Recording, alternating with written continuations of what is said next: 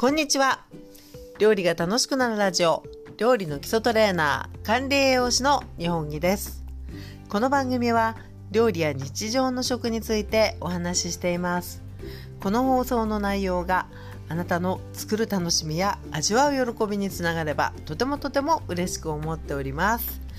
さあ、えー、本日はですね第232回目の放送です。今日のテーマです。ドライな柿はお好きですか？柿を干す話ということでですね、えー、この放送を収録していますのが11月のもうあの終盤なんですけれども、えー、今ですね個人的に私まさにあの干し柿を、えー、仕込んでおります。でこの放送の中でもですねもうあの干し柿を作る話って結構ね何回かしてるんですよね。ですが、えー、まあ、毎年していることであってで、え、まあもともとあのお好きだったりとかねあのお家で干してますっていう方も結構多くいらっしゃったかなとは思うんですがあ最近ですね結構テレビでもあの家で、えー、干し柿を作る方法とか、えそういったことをね紹介してるのを見かけるので、えもしもですねあの初めめて、え作ってみたいっていう方もいらっしゃるかもしれないので、え私はあのこんな感じで作ってますっていうのをね今日はあのお話ししてみたいなというふうに思っております。で柿っていうのは結構ですね私あの結構ね不勉強だったんですねもともとね。でその不勉強度合いっていうのがあのまあ本当に木になってる時から甘いもので気になってる時に渋いもので渋いものを、えー、アルコールとかでですねちょっと手間を加えて、えー、渋を抜いて甘くする方法とかあ柿って結構あのなんか複雑なんだなっていうふうにあの思っていてねあんまりこう詳しく、えー、知らなかったっていうのがね率直なところございました。で、えー、もう10本当に10年か11年ぐらい前にあの干し柿をね自分で作ってみようっていうことで、えー、結構ね、えー、そこから作り出すとなかなか奥深く、え作るのも楽しくてですね、えもう毎年毎年、えほぼ毎年1年ぐらい作んなかった年あるかな。ですけれども、えほぼ毎年ね、え作っています。でそんな中でですね、え気づいたことだったりとかですね、えもしかしてこれから作る方にとって参考になることもあるかもしれないということでね今日は、えー、お伝えしていきたいなと思います。さあ、えー、まずですね干し柿っていうのが、あのー、まあ、簡単に、えー、お話しすると、まあ、知ってる方すごく多いと思うんですけども、え多くは、え渋柿をですねもう木になっていて実ってきて色づいてきてそれをそのままで食べるとあ渋っていうような、え渋柿を中心に、あの皮をむいて、まあ、大雑把に言うとですね、え干すで干してる間にその水分などがこうどんどんこう飛んでいってで渋も抜けていって、えー、甘みも凝縮されてっていうことで、えー、もう生の牡蠣とはまた違った、えー、味わい深さだったりとかですね。あとは保存性が上がるみたいなところで、えとてもね、え大好きという方も多いえー、干し柿でございます。で、え今日はですねその渋柿で、えー、作る干し柿っていうのとあとはですねもう一つは甘く本当にデザートとかで皮を剥いて、えー、いただいて美味しい柿をドライにしてみるっていうねこの2つについて、えお話をしていきたいと思います。えまずは、え干し柿です。で今やですね本当に、えー、先ほど言いましたようにテレビだったりあるいはネットなんかで探すと、えー、干し柿の作り方って本当に詳しく丁寧に教えてくれているので、えー、もうね初めての方でもどんとこいという感じで、え作ることができるかなと思うんですが、え私はねその10年ちょっと前ぐらいに、え初めて作ろうと思ったきっかけがこれあの以前の放送でもお話ししてるかと思うんですけどあの高齢のの母がですね、えー、旅行に一緒に行った時の帰り道にあの美味しい干し柿が食べたいなっていうことを言ったんですよね。で、えー、その頃も結構食も細くなっていたので、えー、なるべく食べたいなって思うものはあのー、もうバックアップして食べていただきたいなっていう思いもあって、え、その年初めて、え、干し柿を作ってみようっていうふうに思ったんですよね。で、え調べていくと本当にこうシンプルにこうできるもんなんだなっていうのは分かるんですけれどもただですね、え情報としてはそもそも、まあ、渋柿で、えー、干す時の状態っていうのがですね結構多く書かれていたのがあの売れる前にあの熟す前に干した方がいいですみたいにあの書いてあるあの情報がねとっても多かったんですね。で実際にあのそれで干してあの構わないんですけれどもえ当時の私の狙いとしてはですねあんぽ柿のようなあのフルーティーでですねえ割った時にちょっとこうゼリーのような柔らかい干し柿があのできるといいなっていうねあのやっぱりあの噛みやすいっていうところもあって、えそういったものをね目指してたんですね。なので、えー、やってみたところから言っていくとあのやっぱり柔らかい干し柿作りたい時っていうのはねあの売れてからね干した方があのやっぱり柔らかいものってできるんです。であんぽ柿っていうのはあの当時ねチャレンジしようって結構思って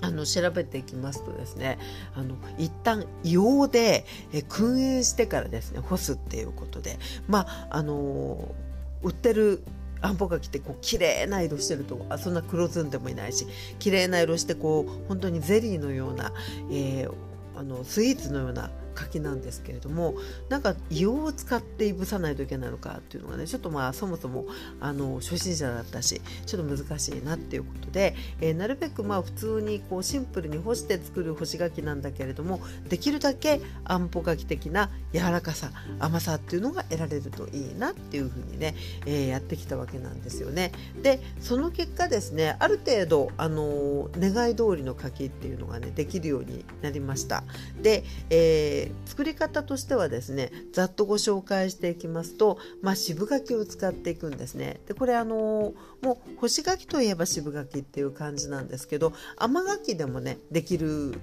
ですって。私はあの試してないですけども。ただ、えー、よく言われているのが渋柿を干したものの方がやっぱりねあの深い甘さっていうのが出るっていうことで、えーまあ、渋柿がね、えー、干し柿を作ろうと思った時には、え、もうまずえー、一番に、えー、浮かぶんじゃないかと思います。でその渋柿もですね結構品種とか種類っていうのはあって私大体ですねあのネットのお取り寄せとかで、えー、干し柿用の柿っていうこうあの文言で買うのでえ品種を書いてくれてる時もあるんですけれどもあのこれは何ていう品種なのかなっていうのがちょっとわからないえこともあるんですけれども大きく分けるとですねえ見た目的に言うとちょっとこう楕円で長っぽそい感じ。でお尻がこうちょっとこう尖ったような形の、えー、長っぽめな、えー、柿渋柿っていうのもよくあります。で品種でいうと結構ね西条柿とかですね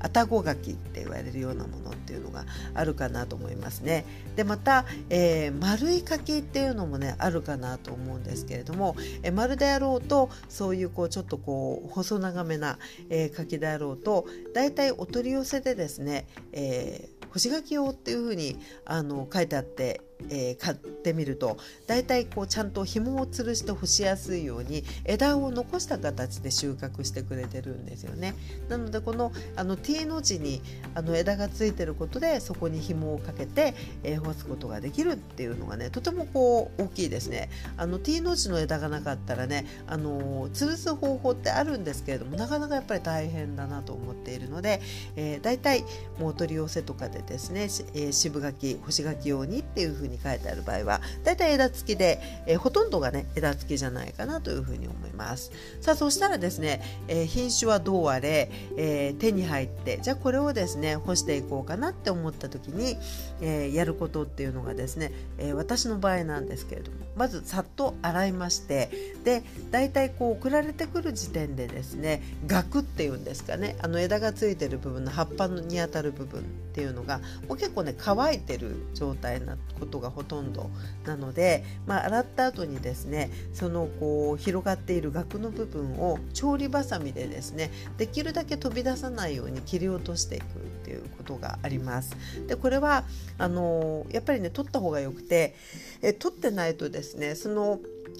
葉っぱの部分とあとは身の部分がこうくっついていて湿度が溜まったりするとねかあのカビやすい原因になったりもするかと思うのでえピラピラっとこうね出っ張っているガクの部分っていうのは調理ばさみでえきれいにあの切り取ってしまいます。でそうしたら次はいよいよ皮むきなんですけれども皮むきもですね、えー、そのガクの周りをまず一周ですねこれはもうあのペティナイフとか包丁で、え、剥いてしまってであとはですねそこから下っていうのはもうピーラーでもシャッシャシャッシャ向けていくので、えー、それで剥いていくっていう感じですね。で剥けたところで、えー、あとは紐あの干すための紐をつけていくんですけれども、えー、私はですねあのこうなんだろう、えー、古新聞なんかをあのまとめたりとかですねする時のあのちょっとこうビニールの紐ってあると思うんですけどそれをねあの手持ちのものがちょうど3色あるのでブルーと白と黄色っていうのがあるので、えー、いっぺんにね干す時は同じ色でもいいんですけれども、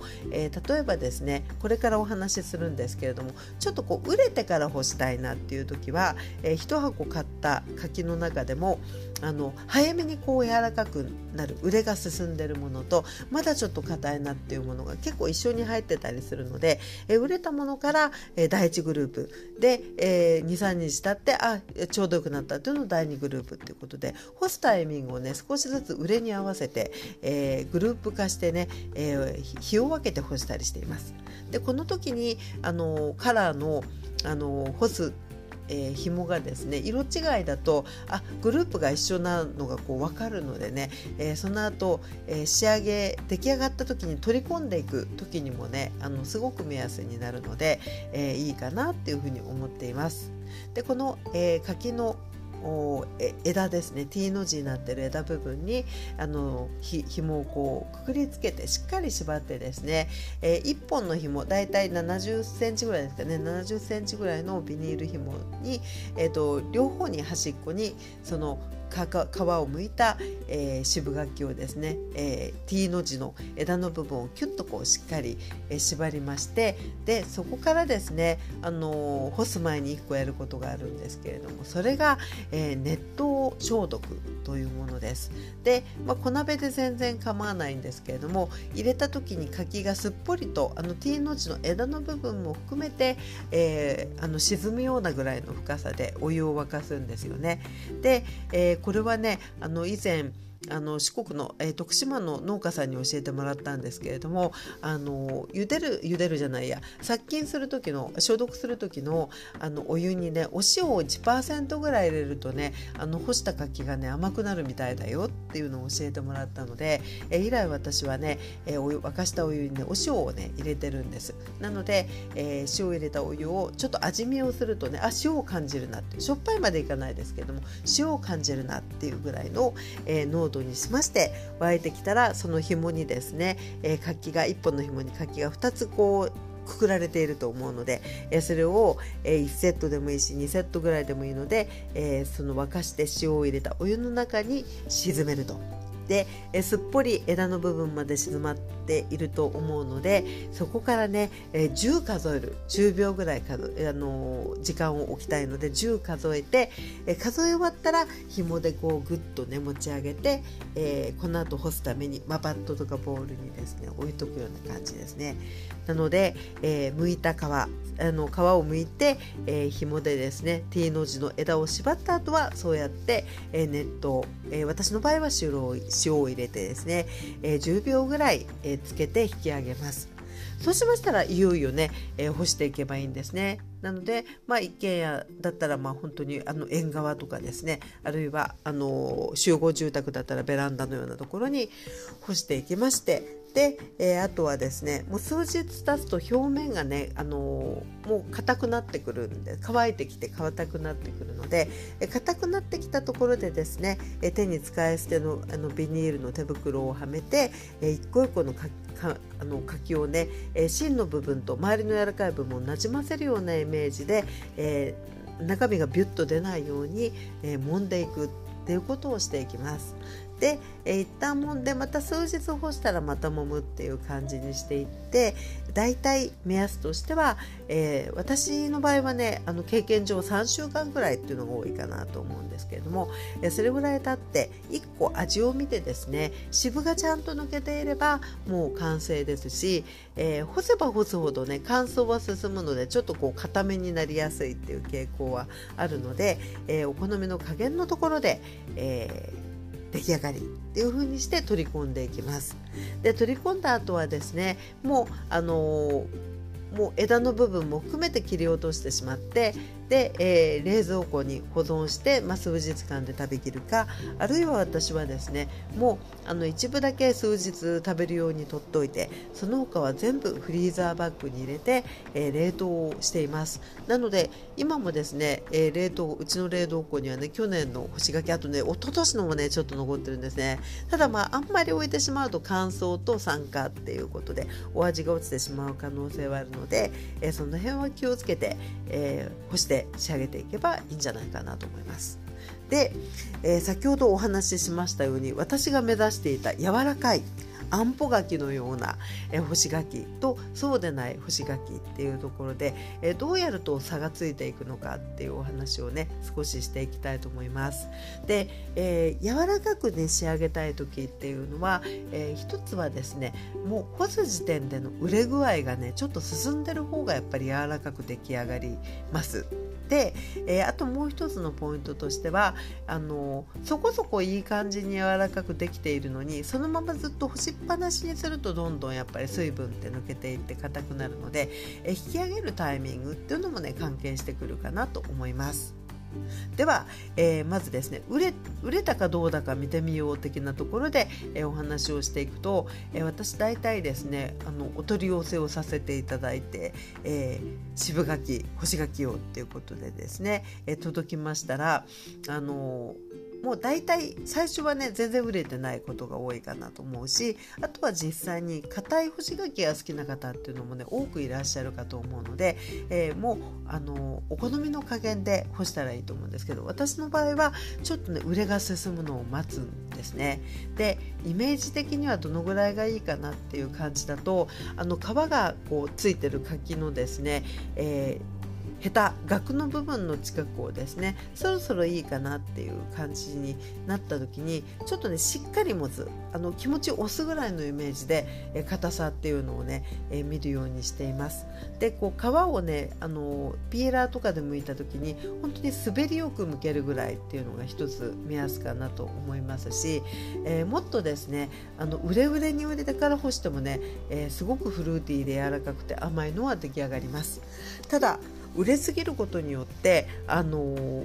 自分の重さでね身だけ落っこっちゃうことも結構あるんですよね私あの一番最初にすごく売れたあの柿を干してあまりの甘さと柔らかさと美味しさであこういうのをいっぱい作りたいなって思って、えー、干してたんですけどやっぱりね売れすぎるとねあの身も相当柔らかくてで自分の重さでですね本当に落っこっちゃうとねなかなか再生って難しいので、えー、まあほどほどの、えー、売れ具合でいいんじゃないかなというふうに思います。でもみながら干していって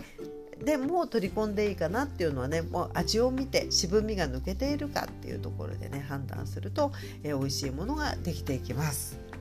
さあということでねこんな形で、えー、出来上がった干し柿なんですけれども、えー、そのままいただくのはもちろん、えー、とても有名な食べ方ですけれども、まあ、ワインのおつまみなどには、えクリームチーズをですねちょっとトッピングして一緒に、え柿の甘さ硬さと一緒にこうねっとりコクのあるあのクリームチーズでねすごく合うっていう感じでお酒のおつまみにもなりますしはたまたですね私はまあ市販のこしあんではあるんですけれどもそれをねこうしっかりあの干し柿柔らかくできた、ね、やつをあの私はねもう切り開いちゃうんですけど開いたところに、え白あんをねあの塗って、え巻き直すような感じにして、えお茶受けにしたこともありますね。で、えー、冷凍すればねあのいつでも本当に食べたい時に食べることができるので、えー、そんな感じでね、えー、もう一つはあの干し柿っていうことで、え、渋かったものも、え、渋みが抜けて、え、濃厚な甘さがついてくる本当にあの自然の力で、え、しっかり甘く美味しく育った、えー、干し柿っていう感じになります。さあそして、えー、もう一つはですねあの渋柿じゃなくて甘柿を干してもあの干し柿はできるっていうことは聞いているんですけれどもやっぱり丸ごと干すよりもですねもう少しあのもう気楽に作れるっていうことで、えー、去年から私ですねあの甘柿あの普通にですねデザートとしていただく、えー、甘い柿をですね、えー、皮を剥いて、えー、放射状にね、えー、大体12等分ぐらいですかねに切るような感じちょっと薄めに切ってそれをですねあの干し野菜用のネットあの100円ショップとかでもダイソーだとね多分今150円ぐらいで売ってるかと思うんですけれどもそれにあの入れましてですねちょっと広げて天日干しにして、えー、時々こうちょっとこう混ぜたりしながら、えー、干していってお好みの加減まで干す。本当にドライフルーツの乾燥果物っていう感じで、えー、甘柿から作る、えドライフルーツっていうのもねやってみたんですけどこれもねあの色もすごく綺麗にできますしあの少し私はこう半生ぐらいが好きなので表面が硬くなって中はね結構柔らかく食べられるみたいな、えー、それセミドライみたいな感じで、えー、作ってで、えー、出来たてをすぐに食べてもいいしあるいはこれまたですね、え冷凍して、え食べたい時に食べてもいいと思うんですけれどもやはりあの干し柿に比べるとね皮をむいたりとかっていうのがその1個丸ごとで干すとこう個数が多いとすごく大変なんですけどもうあのカットして干すっていうドライフルーツになってくると本当に、えー、丸々の柿を、まあ、2個ぐらいでもあの結構ねいい感じで、えー、広げて、えー、乾燥してだいたい23日で取り込むとね美味しいドライフルーツができるので、え、そんな感じでねあの去年作ったのが今冷凍庫にあるんですけれども本当にあのコーヒーや、え、日本茶のお供としてですね、え、とても美味しく食べているという、そんな感じでございます。ということで、えー、本日はですね、えー、干して美味しい柿っていうことで、えー、おなじみの渋柿を干す丸ごと1個の、えー、干し柿と。そして、えー、気軽に作れる普段食べて甘くて美味しい柿をあの切って、えー、干してですね、えセミドライのような形で食べる方法ということでご紹介してまいりました、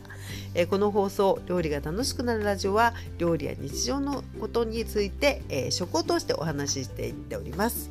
えー、今日もお聴きいただきありがとうございました、えー、そしてですねここでお話しした料理っていうのは私おおむね、えー、インスタグラムに掲載していますのでもし、えー、よかったらですねインスタの方にも、え、フォローいただけたり遊びに来ていただけると本当に、え、喜びますので、え、皆様のお越しをお待ちしております。でまたですね、え、Spotify をお聴きいただいている方には毎回、え、簡単なクリックアンケートを私用意させていただいているのでもしあのー、ちょっと気乗りするテーマだった時はですねポチッとワンクリック、えー、お答えいただけるととっても嬉しいです。ちなみにですね、えー、前回は栗の話だったかな？栗栗だったですかね？で毎回、えー、もうアンケートを取らせていただいているのですけれども、え前回はですね栗をテーマに